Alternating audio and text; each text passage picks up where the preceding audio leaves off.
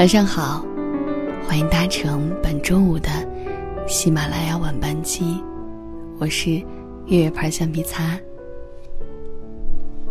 梁静茹有一首歌叫《爱久见人心》，歌词里面说：“我爱不爱你，日久见人心。”有人说，在这个世界上，至少有两万个人适合做你的伴侣，就看你先遇到哪一个。可是，你怎么知道哪个适合做伴侣呢？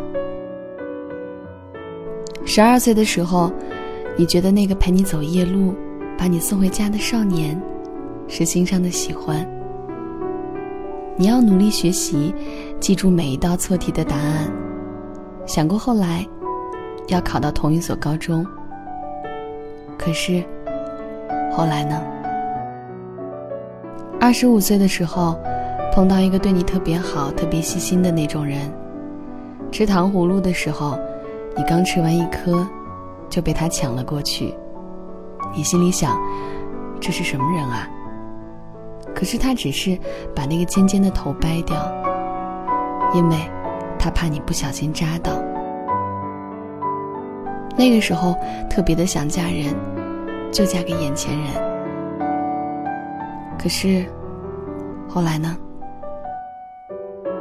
七十多岁留下的那个人，后来呢？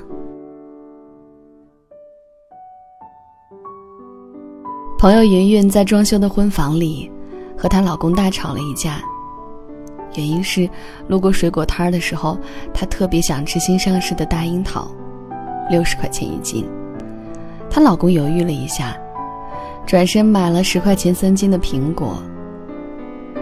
也不知道为什么，云云那天就是特别的矫情，就是特别的想吃那个大樱桃。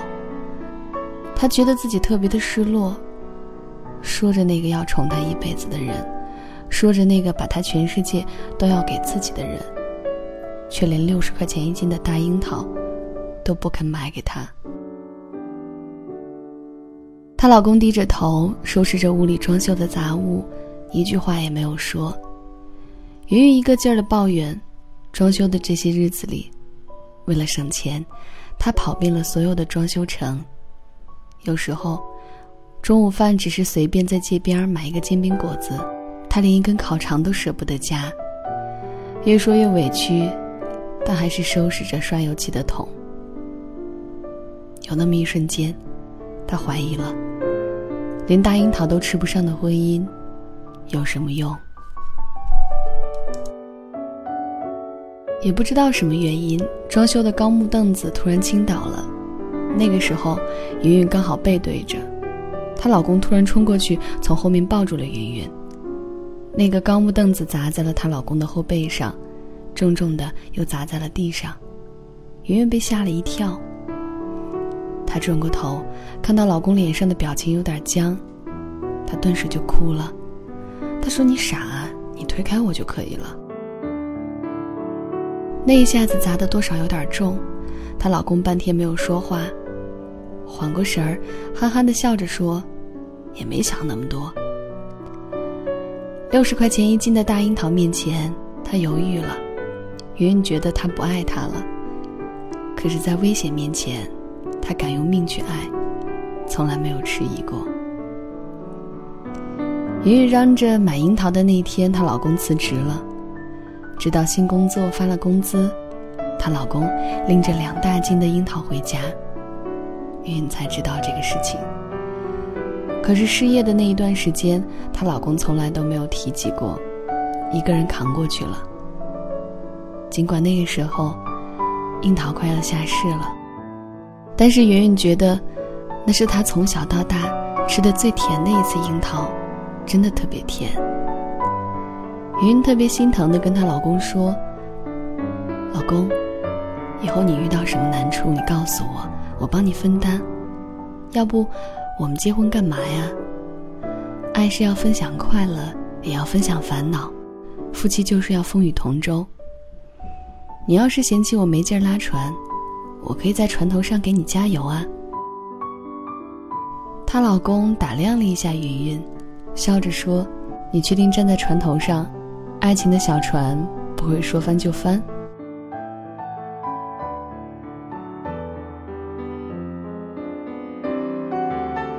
四奶奶临走的那个月，忘事和忘人特别严重。但奇怪的是，真正走的那一天，她记得四爷爷，拉着四爷爷的手说：“你以后怎么办？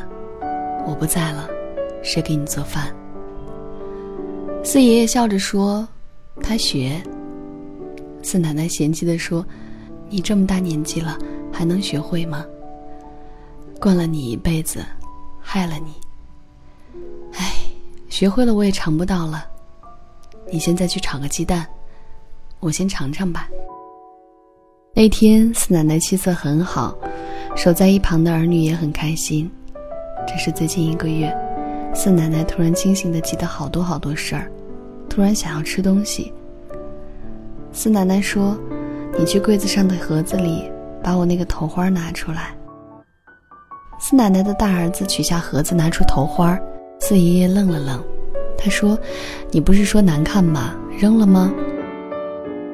四奶奶笑着说：“给我带上，去炒个鸡蛋，我尝一尝。”大儿媳说：“妈，我去弄吧，你还想吃点啥？”四奶奶却说：“让四爷爷去弄。”然后她笑着说：“好，那我先睡一会儿。”后来。鸡蛋端上来，可是四奶奶走了，脸上还有笑，大概那个梦很甜吧，因为她头上戴的那朵漂亮的头花，把她带回了二十岁那年。一九六零年左右，是一个什么时代？大饥荒。那个时候，四奶奶跟四爷爷关系很好。有一天，四奶奶问爷爷：“嫁给你会不会饿死？”四爷爷说：“不会。”四奶奶笑着说：“好，那我就嫁给你。”四爷爷从自己口袋里掏出一颗水煮蛋，剥了皮，递给四奶奶，笑着说：“这算不算嫁妆？”四奶奶说：“算。”这颗鸡蛋是四爷爷偷家里的，被家里。狠狠地揍了一顿，不过也没算白揍，娶了一个漂亮的姑娘。苦日子过了很久很久，四爷爷也问过四奶奶：“你年轻的时候怎么就那么坚定的相信我能养活你？”四奶奶说：“你家那么穷，你都没有饿死，我就知道你会有办法的。”四奶奶真正出嫁的那一天，那个时候根本办不起婚礼。双方家里人也都不是很上心，准确的说，那是一场两个人的婚礼。四爷爷也不知道从哪儿弄来一朵头花，戴在四奶奶头上。四奶奶一直埋怨说，难看死了。后来他们日子过得好一点了，他们的儿子结婚的时候补办了，四爷爷还笑着说，这一辈子欠你什么都行。就是不能欠你一场婚礼，一定要风光、名正言顺。四奶奶走了的时候，四爷爷安静的坐在四奶奶的床头，慢慢的吃完了鸡蛋。可能小孩比大人更懂得什么是爱，因为成人的爱太沉重、太复杂，成人的爱里面要包括理解。包容、磨合、妥协、信任、付出等等一系列的问题，而小孩子靠喜欢就可以维系。我曾经问邻居上小学的儿子：“你知道什么是爱吗？”他说：“爱就是妈妈给我带了好吃的，到了学校我会分享给雷雷吃，他对我笑一笑，我就觉得很开心。”爱是一件多么奇怪的事儿。前段日子。邻居还发愁他儿子厌学的问题。可是，后来班里转来了一个姑娘跟他做同桌，他居然就爱上了上学，每天穿戴整齐，嚷着让他妈妈快点送他去学校。放学后认真做作业，不懂的还会向家人请教。学会了以后特别的开心。后来他妈妈知道了，原来努力学习就是为了第二天能给同桌答疑。有一回，他妈妈去接他，雷雷的妈妈去的晚，他就一直陪着蕾蕾坐在那儿等，两个人有说有笑，直到他妈妈出现。分开的时候，两个人还特别的开心，跟对方笑着说明天见。明天见，多么美好的约定！邻居问他儿子：“你会喜欢蕾蕾很久吗？”他儿子回答的是：“会。”邻居问：“为什么？”他儿子笑着说：“因为他让我喜欢学习，我不想让他失望。一想到明天能见到你，就对余生充满了期待。我觉得这样的爱很美，没有负担。”没有被贴满各种各样的标签，就是单纯的爱着，拿真心换真心，用真心去爱，不去求回报，就会很开心；得到回应就会更开心。成人哪里懂这些小孩子才明白的道理？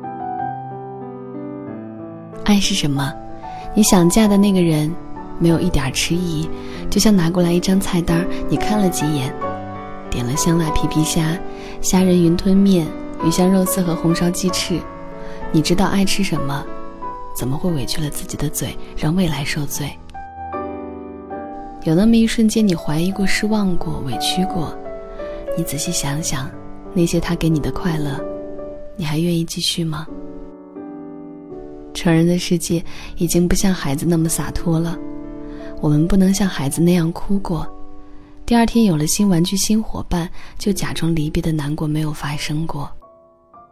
所以，往后的人生，你要对得起你每一个决定。这世界上，没有合适的时间、合适的地点、合适的人、合适的喜欢。我猜，有很多其实用心爱了，久了就知道了，什么叫合适。不是衣服合身、鞋合脚的那种合适，而是你想起那么一个人，你想明天还见到他，他合适你的生活。